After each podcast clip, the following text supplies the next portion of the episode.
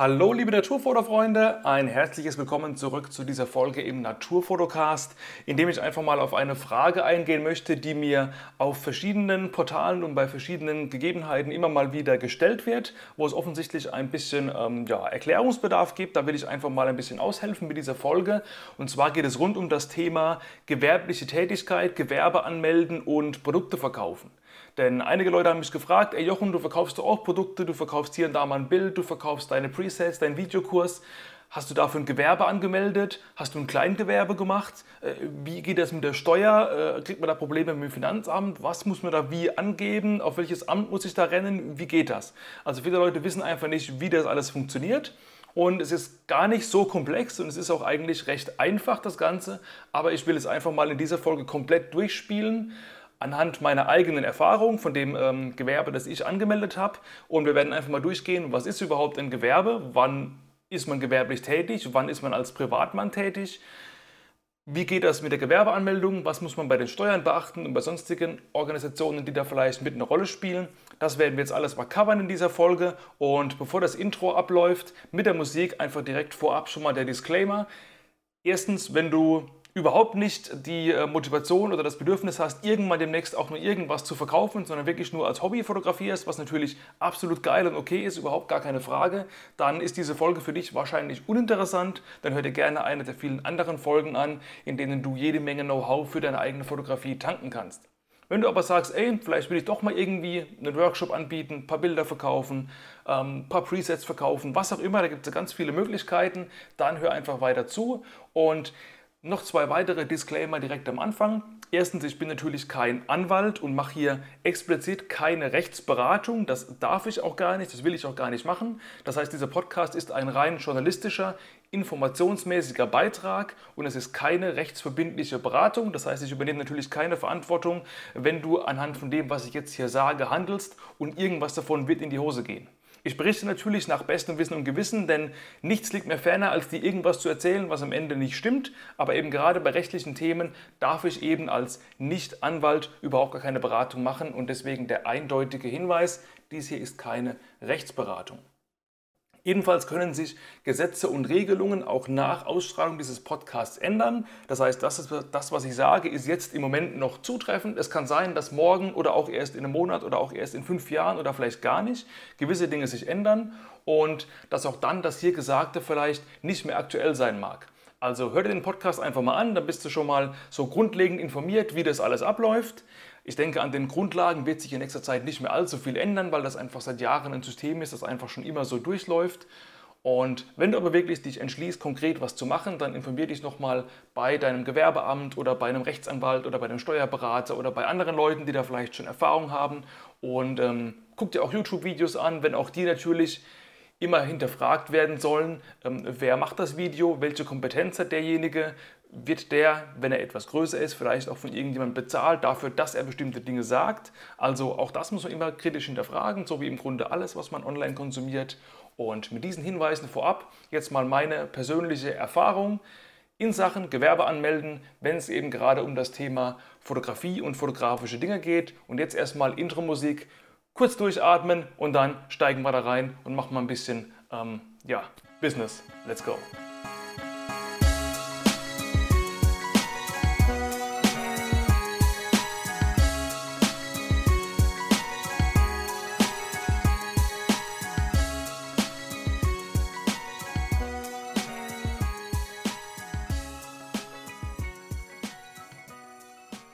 So, zuerst müssen wir mal darüber sprechen, was ist denn überhaupt ein Gewerbe und ab wann liegt das vor? Du warst zum Beispiel, vermute ich mal, bestimmt irgendwann mal auf dem Flohmarkt und hast da ein paar alte Pullover und Socken und T-Shirts verkauft und du hast da bestimmt schon mal was bei eBay oder eBay Kleinanzeigen oder Facebook Marketplace oder sonstigen Portalen, die es da so gibt oder gab, verkauft. Vielleicht hier und da mal ein Objektiv verkauft, vielleicht einfach mal ein paar alte DVDs verscheuert oder irgendwie mal einen alten Stuhl verkauft, wo dann irgendjemand kommt und den abholt. Für all das hast du kein Gewerbe angemeldet, logischerweise.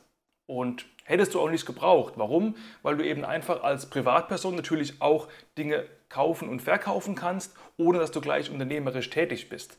Und jetzt müssen wir natürlich überlegen, okay, wo ist denn die Grenze von als Privatperson einfach hier und da mal kurz was verkaufen, was man nicht mehr braucht, und eben der Grenze zur gewerblichen Tätigkeit. Und da muss ich einfach mal in die Definition des Gewerbes reinschauen. Und ich muss das einfach mal kurz ablesen. Jetzt mal kurz zuhören. Ein Gewerbe ist jede erlaubte wirtschaftliche, selbstständige Tätigkeit, die auf eigene Rechnung und eigene Verantwortung und auf eine gewisse Dauer mit Gewinnerzielungsabsicht betrieben wird. So, das war jetzt erstmal viel Input und den Satz müssen wir jetzt einfach mal kurz äh, in die einzelnen Bestandteile zerlegen. Also zuerst mal ähm, eine wirtschaftliche und selbstständige Tätigkeit, das heißt eben nicht eine Tätigkeit, wo du angestellt bist. Logischerweise, wenn ich jetzt bei Firma XY angestellt bin und für diese Firma Ein- und Verkauf betreibe, dann bin ich natürlich kein Gewerbetreibender, sondern ich bin Angestellter bei einer Firma, weil ich eben für diese Firma handle, die eben selbst Gewerbetreibender ist. Wenn ich jetzt als Privatperson zum Beispiel, ähm, wie ich persönlich jetzt Videokurse verkaufe, das mache ich selbst auf eigene Rechnung und auf eigene Verantwortung. Somit ist das eine wirtschaftlich selbstständige Tätigkeit. Der nächste Punkt war jede erlaubte wirtschaftliche selbstständige Tätigkeit. In Deutschland ist es so, dass ähm, nur einige wenige Gewerbezweige explizit erlaubnisbedürftig sind, wo man wirklich eine Erlaubnis einholen muss. Ähm, zum Beispiel Finanzanlagenvermittler, ähm, das sind zum Beispiel diese ganzen Versicherungsvertreter, die müssen einfach eine explizite Erlaubnis einholen, zum Beispiel beim zuständigen Gewerbeamt. Hat einfach ähm, vom Grundsatz her damit zu tun, ähm, dass eben der Verbraucher im Grunde geschützt werden soll, dass eben nicht jeder Hans Wurst herkommt und einem irgendwelche Versicherungen verkauft oder Kredite vermittelt oder irgendwas. Ja, also bestimmte Zweige, das ist auch in der Gewerbeordnung, das ist das ähm, deutsche Gewerberecht, das Hauptgesetz, die Gewerbeordnung, da steht das alles drin. Wofür braucht man eine Erlaubnis? Da ist das alles geregelt. Aber der Normalfall ist, dass man keine explizite Erlaubnis braucht, sondern ein Gewerbe dem Grunde nach erlaubnisfrei ist. Und man muss es eben nur bei seinem Gewerbeamt anmelden und dann ist man quasi schon safe. Was im Grunde bei jedem Gewerbe gegeben sein muss, egal ob erlaubnisfrei oder erlaubnispflichtig, das ist die Zuverlässigkeit des Gewerbetreibenden und die wird einfach äh, daran geprüft, ob in den letzten fünf Jahren irgendwelche schweren Strafverfahren oder sonstige Dinge vorliegen. Also wenn du in den letzten fünf Jahren mal im Bau warst wegen Drogendealerei, dann wird es eventuell schwierig mit dem Gewerbe. Aber ansonsten ist eigentlich jeder Normalbürger kann ein Gewerbe anmelden. Und wenn du hier und da mal geblitzt wurdest oder vielleicht mal ein Strafzell gekriegt hast, dann rüttelt das nicht an deiner Zuverlässigkeit. Das sind wirklich nur schwere Verstöße damit gemeint. Also, wenn du jetzt nicht unbedingt vorbestraft bist oder wirklich mal im Knast warst, dann solltest du keine Probleme damit haben, ein Gewerbe anzumelden. Der nächste Punkt, und das ist eben die entscheidende Unterscheidung von dem Flohmarktverkäufer, der irgendwie einmal im Jahr auf den Flohmarkt geht, um seinen Keller auszurümpeln, ist, dass die gewerbliche Tätigkeit auf eine gewisse Dauer mit einer gewissen Gewinnerzielungsabsicht ausgelegt werden muss. Das heißt, du musst eben ähm, überlegen, ob du dauerhaft, also quasi auf einen längeren Zeitraum, ein Jahr, zwei Jahre, drei Jahre, permanent hin und wieder gewerblich tätig sein willst oder ob das wirklich nur eine einmalige Sache ist. Und es muss natürlich eine Gewinnerzielungsabsicht dabei sein. Das klingt jetzt erstmal so hardcore kapitalistisch, ähm, aber ganz ehrlich, jeder, der irgendwie äh, Dinge verkauft, der will natürlich irgendwo auch Geld verdienen damit. Das ist einfach mit Gewinnerzielungsabsicht gemeint. Ja, keiner macht das pro bono. Wenn er das pro bono machen würde, also sprich for free, dann könnte er auch seine Sachen verschenken und dann bräuchte er kein Gewerbe anmelden. Also egal aus welcher Motivation das macht, auch wenn Gewinnerzielungsabsicht natürlich vielleicht nicht die Hauptmotivation ist, aber es ist einfach ein Punkt, der vorliegt. Punkt. Nimm wieder mein persönliches Beispiel. Ja, ich habe einen Videokurs erstellt, Zeitsparen in Lightroom, wo ich eben erkläre, wie man eben seinen Workflow dort verschlankt. Das habe ich auch des Öfteren schon mal erwähnt im Podcast. Jetzt ganz neu habe ich meine Nature Presets rausgebracht und das fällt eben ganz klassisch unter die gewerbliche Definition, denn es ist auf Dauer angelegt, es ist selbstständig, es hat eine gewisse Gewinnerzielungsabsicht und somit bin ich eben nicht mehr Privatmann, der das verkauft, sondern ich bin eben schon irgendwo in der gewerblichen Schiene drin, weil ich eben nicht nur irgendwie ähm, einmal alle halb Jahr vielleicht irgendein gebrauchtes Objektiv irgendwo bei eBay reinstellen. Also sprich, wenn du zum Beispiel öfters mal Bilder verkaufen willst, egal ob das Lizenzen für digitale Bilder sind oder ob das Druckerzeugnisse sind zum Beispiel, ob du Workshops anbieten willst, ob du ähm, ja, keine Ahnung, Online-Kurse bauen willst, ob du Presets verkaufen willst, ob du regelmäßig Webinare geben willst, für die Leute bezahlen, dass sie quasi einen, einen bezahlten, exklusiven Livestream kriegen. Da gibt es ganz viele Möglichkeiten und äh, wenn du eben bei deiner fotografischen Arbeit da was aufbauen willst, dann würde ich dir empfehlen, dich mal mit diesem Thema auseinanderzusetzen und einfach just to be safe vielleicht ein Gewerbe anzumelden. Gewerbe anmelden ist eigentlich recht einfach. Ähm, du lässt den Termin geben bei deinem zuständigen Gewerbeamt. Das ist meistens das ähm, Gewerbeamt auf deiner Heimatgemeinde, sprich deine Stadt- oder Gemeindeverwaltung. Da kannst du auch auf der Homepage meistens schon die entsprechenden Formulare einsehen. Die sind nicht allzu komplex. Und in diesem Formular musst du eben irgendwie Name, Adresse angeben, überlegen, wo ist das Gewerbe ansässig. Das wird, wenn du Privatmann bist und einfach nebenher ein bisschen ein paar Bilder oder so verkaufen willst, wird das in der Regel deine Wohnanschrift sein. Wenn du natürlich irgendwo eine Filiale aufmachst oder eine Bildergalerie oder irgendwo ein Büro anbietest oder so, dann kannst du überlegen, ob das eben die gewerbliche Anschrift sein soll. Und was in dieses Formular natürlich auch eingetragen werden muss, ist, was tut denn dein Gewerbe? Also welche Art von gewerblicher Tätigkeit machst du? Wenn du den Friseursalon aufmachst, würde da drin stehen ähm, Friseursalon oder friseurtechnische Dienstleistungen oder so. Wenn du eine Metzgerei aufmachst, steht da drin äh, Verkauf und Verarbeitung von äh, Fleischwaren und äh, Wurstwaren oder sowas. Ja? Und ähm, je nachdem, wo man da, in welchen Bereich man da reingeht, kommt man eben in eine gewisse Kategorie an Gewerbe. Und auch da kann man vielleicht vorab mal überlegen, ob man jetzt einfach Fotograf reinschreibt oder ob man vielleicht was anderes reinschreibt. Und ähm, da will ich dir jetzt mal erklären, was da die Überlegung ist.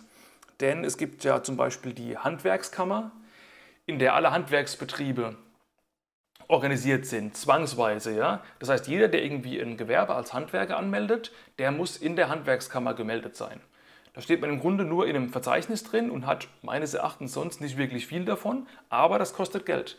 Die Eintragung in die Handwerksrolle, so heißt dieses Register, also quasi die Anmeldung bei der Handwerkskammer als Handwerker, kostet oder hat vor ein paar Jahren, vielleicht ist mittlerweile mehr, so um die 170 Euro gekostet, einmalig und dann wiederum in jedem Jahr auch wieder 170 Euro. Die ersten ein, zwei Jahre, nagel mich darauf nicht fest, sind vielleicht frei als Existenzgründerrabatt. Aber als Handwerker zahlt man eben immer diesen Beitrag in die Handwerksrolle für eigentlich gar nichts. Daneben gibt es für andere Zweige des gewerblichen Handelns gibt's die IHK, das ist die Industrie- und Handelskammer. Da zahlt man auch gewisse Beiträge, weil man da eben Zwangsmitglied ist.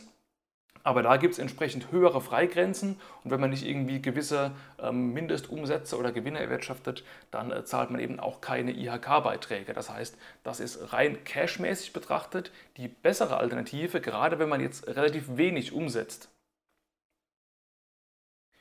Warum sage ich das alles? Weil wenn du als Gewerbefotograf angibst, dann bist du im rechtlichen Sinne ein Handwerker. Ja, klingt jetzt vielleicht erstmal komisch, weil der Fotograf ja nicht irgendwie äh, mit Hammer und Meißel auf der Baustelle rumrennt, aber der Fotograf ist im rechtlichen Sinne ein Handwerker, sprich der klassische Auftragsfotograf, wenn du zum Beispiel Hochzeiten fotografierst oder eben Businessporträts machst oder irgendwelche Auftragsarbeiten abwickelst und wirklich eine fotografische Dienstleistung erbringst, indem du irgendwo hinrennst mit einer Kamera und da Bilder machst und die dann verkaufst, dann bist du ein Handwerker und dann solltest du das natürlich auch entsprechend so angeben.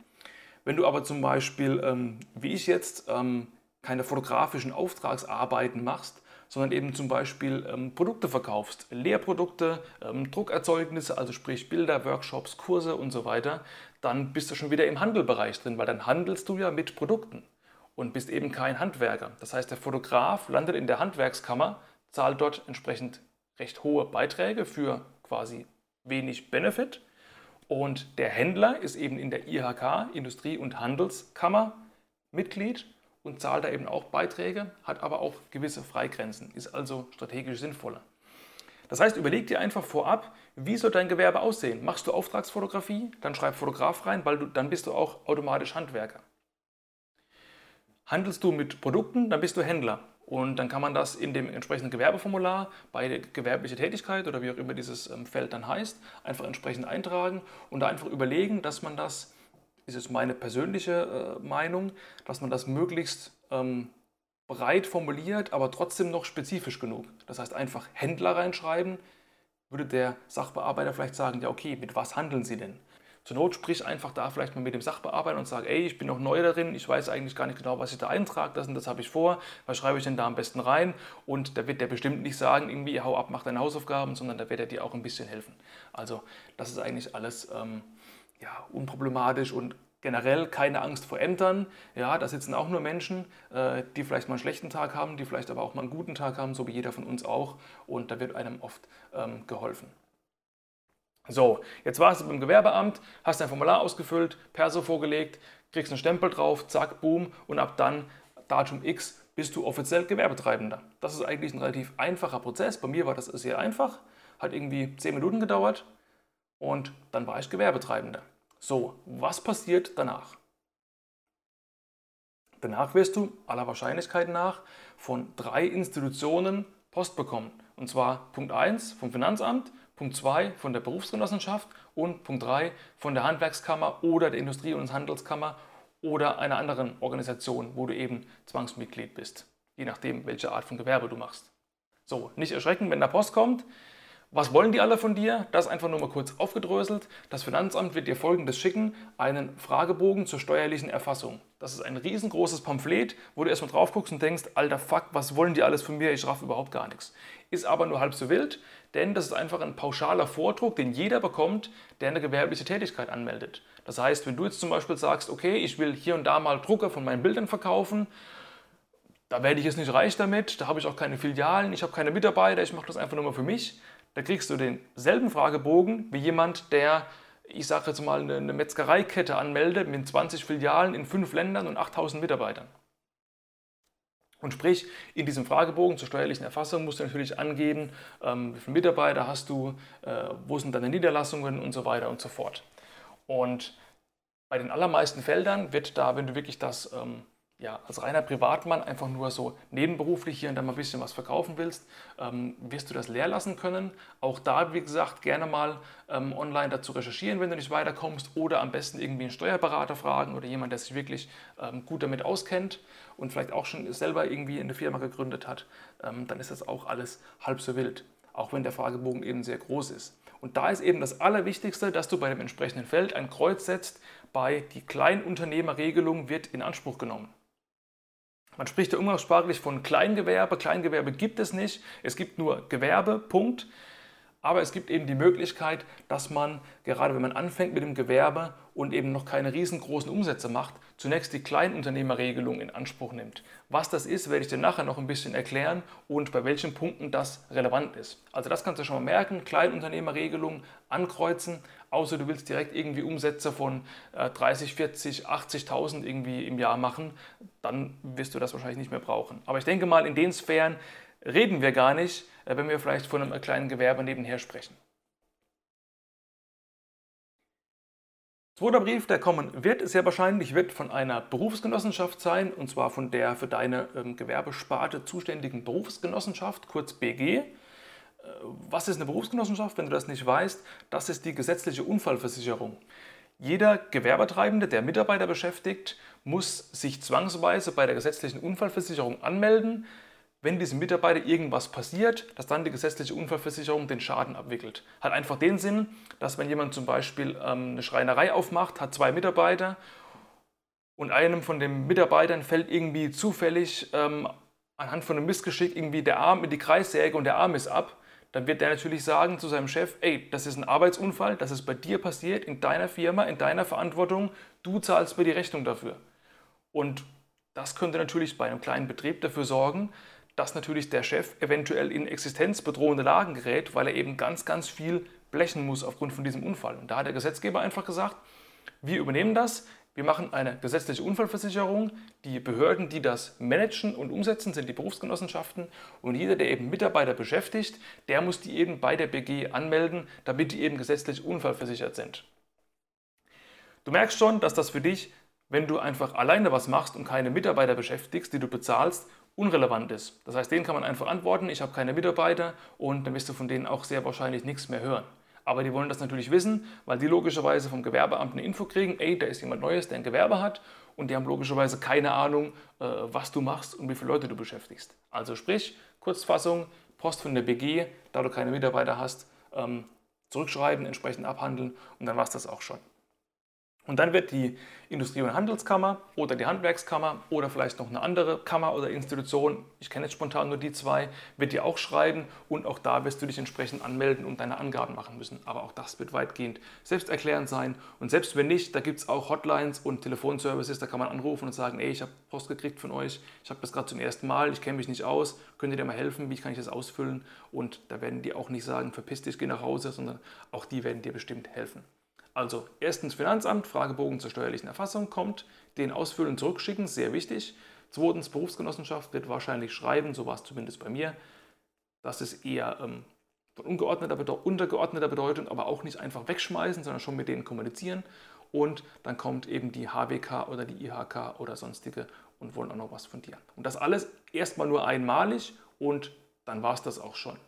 Und schon bist du gewerblich tätig und hast die Anfangsbürokratie Bürokratie schon hinter dich gebracht. Und das ist eigentlich gar nicht so ein großer Aufwand und wirklich schwierig ist das auch nicht. Und es hat ziemlich viele Vorteile für dich, wenn du eben Gewerbetreibender bist.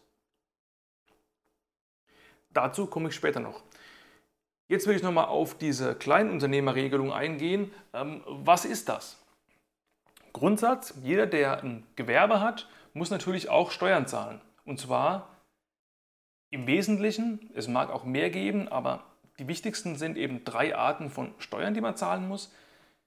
Umsatzsteuer, das ist dasselbe wie Mehrwertsteuer, einfach nur ein anderer Begriff. Also Mehrwertsteuer, Umsatzsteuer ist exakt dasselbe. Zweitens Gewerbesteuer, drittens Einkommensteuer. Für dich als Privatmann ist die Umsatzsteuer, wenn du anfängst und einfach nur geringe Umsätze hast, wahrscheinlich irrelevant, denn du musst erst ab 22.000 Euro Jahresumsatz musst du Umsatzsteuer zahlen. Und damit das Finanzamt eben von vornherein weiß, okay, wir müssen bei dem gar keine Umsatzsteuer anmelden oder verlangen, weil der sowieso nicht so viel umsetzt, kannst du, wenn du bei Anmeldung deines Gewerbes schon weißt, okay, 22.000 Umsatz im Jahr, da komme ich nie hin in diese Sphären, deswegen Kleinunternehmerregelung ankreuzen. Das heißt für das Finanzamt, okay, hier fällt erstmal keine Umsatzsteuer an. Und wenn du eben in der Zukunft irgendwann mal über diese Schwelle kommen solltest, Klar, dann fällt sie eben wieder an. Aber wenn du, sage ich mal, einfach nur mal ähm, hier und da ein paar, paar Bilder, Workshops oder was auch immer verkaufen willst und eben schon vorab weißt, dass du niemals in diese Sphären von 22.000 Euro plus Jahresumsatz kommen wirst mit deiner gewerblichen Tätigkeit, dann eben Kleinunternehmerregelung ankreuzen und dann wirst du damit eben keine Scherereien haben. Bei der Gewerbesteuer ist es ähnlich. Es gibt hier eine recht hohe Freigrenze von aktuell 24.500 Euro Gewerbeertrag. Erst wenn man mehr Ertrag erwirtschaftet, muss man Gewerbesteuer zahlen. Und Ertrag heißt Einnahmen minus Ausgaben. Also sprich, alles, was du einnimmst in einem Jahr minus alles, was du ausgibst für dein Gewerbe, ist gleich x. Und wenn x größer ist als 24.500 Euro im Jahr, dann zahlst du Gewerbesteuer. Und da werden wir wahrscheinlich in den Sphären, in denen wir jetzt einfach mal sprechen, als Anfänger in dem Bereich ohnehin nicht hinkommen. Das heißt, auch Gewerbesteuer ist erstmal uninteressant. Aber interessant wird es eben bei der Einkommenssteuer, denn du musst ab dann eine Einkommenssteuererklärung zwingend abgeben. Wenn du angestellt bist und dein einziger Einkommensstrom eben das Geld ist, das du quasi per Gehaltszettel von deinem Arbeitgeber bekommst, musst du ja nicht zwingend eine Steuererklärung machen. Warum nicht? Weil eben deine Einkommensteuer bzw. deine Lohnsteuer schon automatisch von deinem Brutto abgezogen wird und der Arbeitgeber die direkt an das Finanzamt schießt und das Netto landet eben nur bei dir auf dem Konto. Das Konzept ist ja bekannt. Das heißt, wenn du am Ende des Jahres keine Steuererklärung machst, dann sagst du im Grunde dem Finanzamt, okay, stimmt so. Das heißt, die Lohnsteuer, die abgeführt wurde vom Brutto, das passt schon, da müssen wir nichts mehr machen. Und du weißt natürlich, dass man da gewisse Dinge absetzen kann. Stichwort Pendlerpauschale, Sparerpauschbetrag von 1000 Euro. Ähm, du kannst Werbungskosten absetzen, wenn du Bewerbungen schreibst, ähm, wenn du Arbeitsmittel kaufen musst. Äh, jemand, der Lehrer ist zum Beispiel, der wird ganz viele Bücher und Hefte und Druckerpatronen kaufen müssen. Vielleicht auch mal äh, eine größere Anschaffung wie ein iPad oder wie einen neuen Rechner oder ein häusliches Arbeitszimmer irgendwie haben, wo eben seine Korrekturen macht und so weiter. Also je nach ähm, Beruf im Angestelltenverhältnis kennst du das ja, dass man gewisse Dinge von der Steuer absetzen kann und damit eben die, ja, die Einnahmen, die man als Angestellter gemacht hat, über das Jahr eben verringern kann, wenn man eben gewisse Ausgaben absetzt. Und versteuert wird eben nur das, was übrig bleibt, wenn man alle Einnahmen nimmt und alle Ausgaben abzieht. Machst du eben als Angestellter am Ende des Jahres keine Steuererklärung, dann sagst du dem Finanzamt, im Grunde unter der Hand, stimmt so, ich habe eh nichts abzusetzen, die Steuer, die ich abgeführt habe von meinen Einnahmen sind schon okay und Ausgaben habe ich nicht, zumindest nicht in dem signifikanten Umfang, dass man da irgendwie die Einnahmen verringern kann. Wenn du jetzt neben deiner Angestellten-Tätigkeit noch weitere Einkommensströme hast, zum Beispiel eben ein Gewerbe, wo Geld reinkommt, geht die Steuer davon ja nicht automatisch per Lohnzettel ans Finanzamt. Das heißt, das Finanzamt weiß, dadurch, dass du den anfangs erwähnten Fragebogen zur steuerlichen Erfassung ausgefüllt hast, dass du Gewerbetreibender bist. Die wissen aber noch überhaupt nicht, wie viel hast du überhaupt verdient und wie viel musst du entsprechend versteuern. Denn alles, was du an Einkommen erzielst, deswegen heißt es Einkommenssteuer, egal ob das selbstständig ist oder ob das aus dem Angestelltenverhältnis ist, muss natürlich versteuert werden. Und wenn das Finanzamt eben von vornherein noch nicht weiß, wie viel du an Einnahmen hast, als selbstständiger Gewerbetreibender nebenher, musst du natürlich eine Steuererklärung abgeben, um das eben entsprechend nachzuweisen. Dass du eben sagst, ey Finanzamt, guck mal, ich habe hier, ich erfinde jetzt was, 500 Euro verdient im Jahr, ich hatte 300 Euro Ausgaben, das heißt, ich habe eine Mehrung meines Einkommens von unterm Strich 200 Euro. Das für euch zur Info, das muss jetzt versteuert werden. wenn eben deine Ausgaben höher sind als deine Einnahmen, bleibt ein entsprechendes Minus. Das heißt, du hast dann zu viel Steuer bezahlt und bekommst wieder Steuer zurück. Und da kann man eben schon den Vorteil sehen, wenn man Gewerbetreibender ist, Du kannst nämlich alle Ausgaben, die du tätigst, die in Bezug zu deinem Gewerbe stehen, eben als Ausgaben geltend machen. Und da kann es sein, wenn du zum Beispiel gerade am Anfang stehst und erstmal zum Beispiel ganz viel Werbung machen musst oder äh, Flyer drucken musst oder Facebook-Anzeigen bezahlen musst, um eben auf deine Produkte aufmerksam zu machen, aber vielleicht trotzdem noch nicht so viel verkaufst, kann es sein, dass du zum Beispiel, ich erfinde jetzt wieder was, du verkaufst Bilder in einem eigenen Online-Shop und verkaufst irgendwie drei Bilder für 300 Euro hast aber 1000 Euro an Werbeausgaben, weil du musst eine Homepage machen, die kostet Geld, du musst irgendwie, äh, keine Ahnung, äh, die Bilder verpacken und Verpackungsmaterial kaufen, du musst Werbung machen, du musst irgendwie Plakate aufhängen und so weiter und so fort und das alles kostet dich zum Beispiel 1000 Euro, dann hättest du zum Beispiel 700 Euro Minus gemacht. Und dadurch hast du eben den steuerlichen Vorteil, dass quasi deine Einnahmen insgesamt geschmälert werden, weil du eben mehr Ausgaben als Einnahmen hast und dann bekommst du eben von der Steuer nochmal ein bisschen was zurück. So, jetzt könnte man natürlich auf die Idee kommen und sagen, das ist ja geil, damit kann ich ja mein Hobby finanzieren. Ich mache einfach mal ein Gewerbe als Fotograf, verdiene aber das ganze Jahr über gar nichts, weil ich habe ja so wenig Aufträge, dass ich überhaupt nichts verdiene und kaufe mir aber noch äh, drei Objektive für 20.000 Euro, dann habe ich 20.000 Euro Ausgaben und mein Gewerbe läuft einfach ach so schlecht und dann kriege ich einen Arsch voll Steuer zurück. So, du kannst dir natürlich schon denken, dass das erstens illegal ist und zweitens natürlich jeder vernünftige Finanzbeamte erstmal merken wird, okay, da stimmt irgendwas nicht, das ist einfach unlogisch. Also von wegen Hobby finanzieren durch Gewerbe anmelden, da gucken eben die Finanzämter drauf, logischerweise, weil das ist nämlich illegal und das solltest du natürlich auch tunlichst unterlassen. Das sollte natürlich auch hier alles koscher sein. Aber auch da trotz allem wirklich überlegen, okay, welche Ausgaben habe ich in Bezug auf meine gewerbliche Tätigkeit und was kann ich da guten Gewissens angeben. Also einfach fragen, wenn ich keine gewerbliche Tätigkeit hätte, hätte ich diese Ausgaben dann getätigt? Um, auf das Beispiel zurückzukommen mit dem Bildershop, wenn du zum Beispiel keinen Online-Bildershop hättest, hättest du dann Plakate aufgehängt, wo drin steht, besuch mal meinen Shop? Nö. Hättest du Flyer gedruckt oder Facebook-Anzeigen geschaltet, wo drauf steht, besuch mal meinen Shop? Nö, hättest du nicht. Warum auch? Du willst ja nichts verkaufen. Also sind das gewerbebezogene Ausgaben, die du dann eben in der entsprechenden Steuererklärung geltend machen kannst. Und da solltest du eben von Anfang an sauber arbeiten, wirklich schön deutsch, bürokratisch, Belege sammeln, Belege aufheben, alles nachweisen, denn du musst zwar keine Belege mehr einreichen bei der Einkommensteuererklärung, aber es ist sehr wahrscheinlich, dass gerade wenn du zum ersten Mal eine Einkommensteuererklärung machst, wo auch gewerbliche Einnahmen drin sind, merkt natürlich das Finanzamt, oha, der ist plötzlich Gewerbetreibender, den hatten wir vorher noch nicht. Da müssen wir noch mal schauen, ob das irgendwie halbwegs Hand und Fuß hat, was der macht. Und dann schreibt das Finanzamt möglicherweise, kann natürlich auch in späteren Jahren passieren. Bitte reichen mir mal deine Belege ein. So, wenn du dann überhaupt nichts hast, dann ist natürlich scheiße und dann gibt es Probleme. Sprich, für alles, was du einkaufst, was quasi eine Ausgabe ist, heb die Rechnung auf. Oder wenn du privat was kaufst, lass dir unbedingt eine Rechnung geben. Und wenn du eben Dinge verkaufst, schreib auch da Rechnungen, dass du eben auch deine Einnahmen belegen kannst. In der Einkommenssteuererklärung selbst ist das recht einfach. Ähm, vereinfacht ausgedrückt gibt man einfach die Summe der Einnahmen an, an anderer Stelle die Summe der Ausgaben, das vielleicht noch ähm, aufgespalten in verschiedene Kategorien und das war es dann auch schon. Aber das würde jetzt hier die Zeit und den Rahmen sprengen, das nochmal explizit zu erklären. Deswegen schaust dir einfach mal in deinem entsprechenden Elster-Formular oder Steuerprogramm an. Wenn du nicht weiterkommst, recherchiere eigenständig oder frage eben einen Steuerberater oder einen Anwalt oder jemand, der da wirklich verbindliche Auskünfte geben kann. Das ist aber eben auch, finde ich, nicht allzu schwierig. Weitere Vorteile, die du als Gewerbetreibender hast, sind Gewerbekonditionen bei Firmen, zum Beispiel Druckanbieter, die ähm, Poster oder äh, Aludibon-Drucker oder was auch immer verkaufen. Ähm, die bieten oft ein Wiederverkäuferprogramm oder ähnlich genanntes Programm an für Gewerbetreibende, wo du eben pauschal auf jede Bestellung zum Beispiel ähm, Rabatt kriegst. Das heißt, wenn du deine Druckerzeugnisse bei Firma X bestellst, bevor du die verkaufst, kannst du da vielleicht mal schauen oder anfragen, ob die eben Gewerbekonditionen haben, dass du eben im Einkauf noch mal ein bisschen was sparst. Das ist völlig legitim und wenn du eben ein Gewerbe angemeldet hast, kommst du da entsprechend rein. Du hast zum Beispiel als Gewerbetreibender auch Zugang zum Großhandel. Du kannst dir zum Beispiel einen Ausweis für die Metro oder andere Großhandelsketten machen lassen. Du kannst auch da einkaufen. Wenn du eben auf Masse irgendwas kaufen musst, kriegt man es da eventuell günstiger als im normalen Einkauf.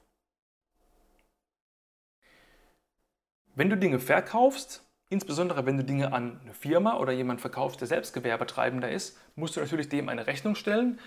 Da kann man nicht einfach irgendwie einen äh, Schmierzettel nehmen, draufschreiben Rechnung, 20 Euro Unterschrift, sondern auch an Rechnung werden gewisse ähm, Vorgaben gestellt, die man ähm, beachten muss. Also recherchiere bitte auch da, bevor du Rechnungen stellst, welche Angaben wirklich explizit auf einer Rechnung drauf sein müssen. Auch das findet man online bei kredibilen Quellen, wenn man das sucht.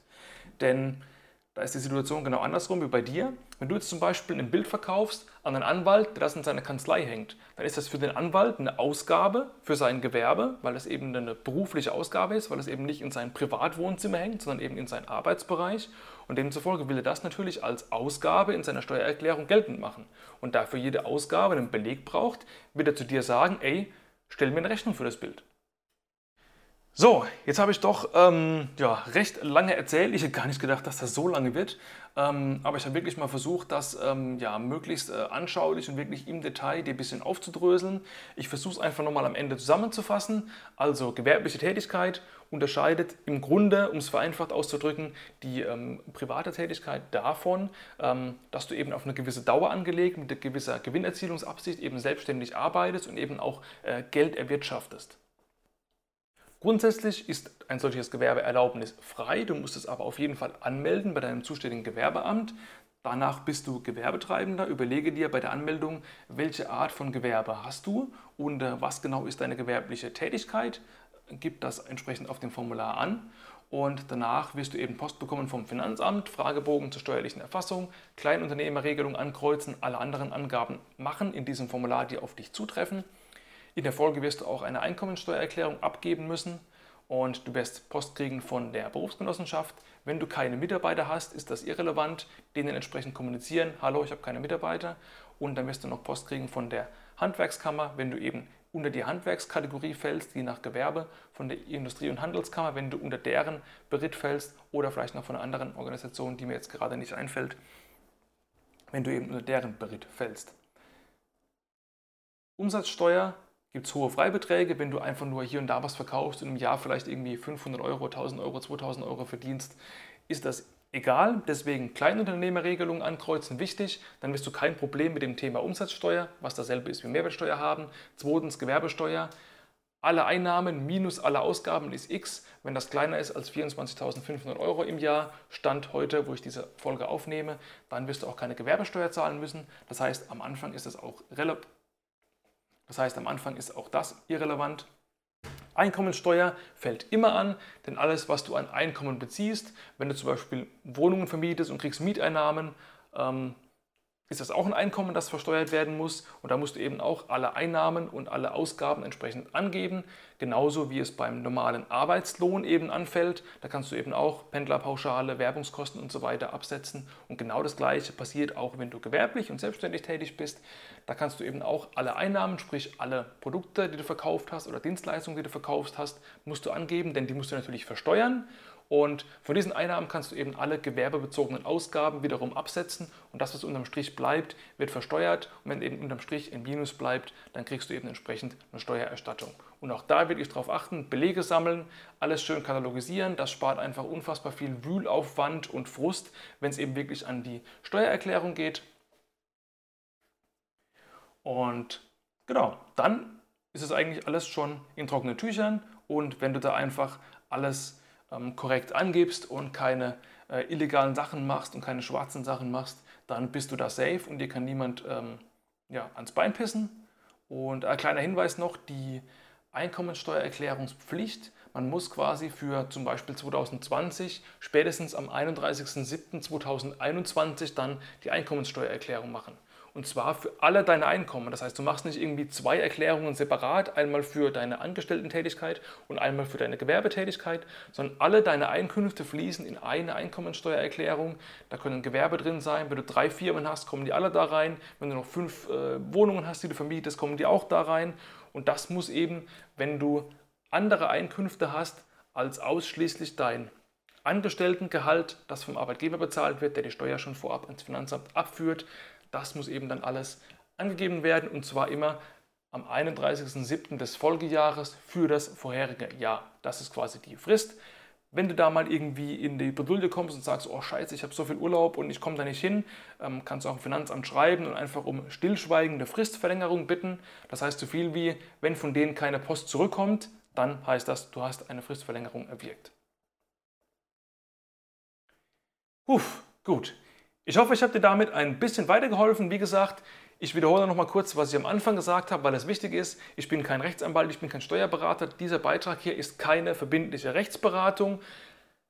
Nutze diese Informationen, um einfach selber nochmal zu recherchieren und das an anderer Stelle zu verifizieren. Ich sage natürlich hier nichts, was ich nicht mit gutem Wissen und Gewissen ähm, auch sagen kann. Aber eben, auch ich bin nicht allwissend, Dinge können sich ändern. Aber ich wollte einfach mal diesen Podcast hier nutzen, um einfach diese Frage mal ein bisschen aufzudröseln, da mich eben immer wieder Leute danach gefragt haben. Und wie gesagt, wenn du eben vorhast, regelmäßig etwas zu verkaufen, dann ähm, folge diesen Schritten, die ich eben gesagt habe, melde das an und dann bist du auch safe. Und ja, damit äh, bin ich an dieser Stelle schon am Ende. Wie gesagt, keine Rechtsberatung, nach bestem Wissen und Gewissen und alle Angaben ohne Gewähr, wie bei der Lottoziehung. Ähm, ja, damit lasse ich es an dieser Stelle mal bewenden. Ich danke dir fürs Zuhören und in den nächsten Folgen geht es natürlich weiter mit äh, wiederum fotografischem Content. Das war jetzt mal eben ein kleiner wirtschaftlicher Einwurf, um eben auch dieses, dieses Thema einmal aufzugreifen. So, jetzt müssen wir wirklich mal was trinken holen und äh, ein bisschen Luft holen und äh, ja, hoffe, das war hilfreich und wir sehen und hören uns beim nächsten Podcast. Also Peace out und ciao und bis dahin.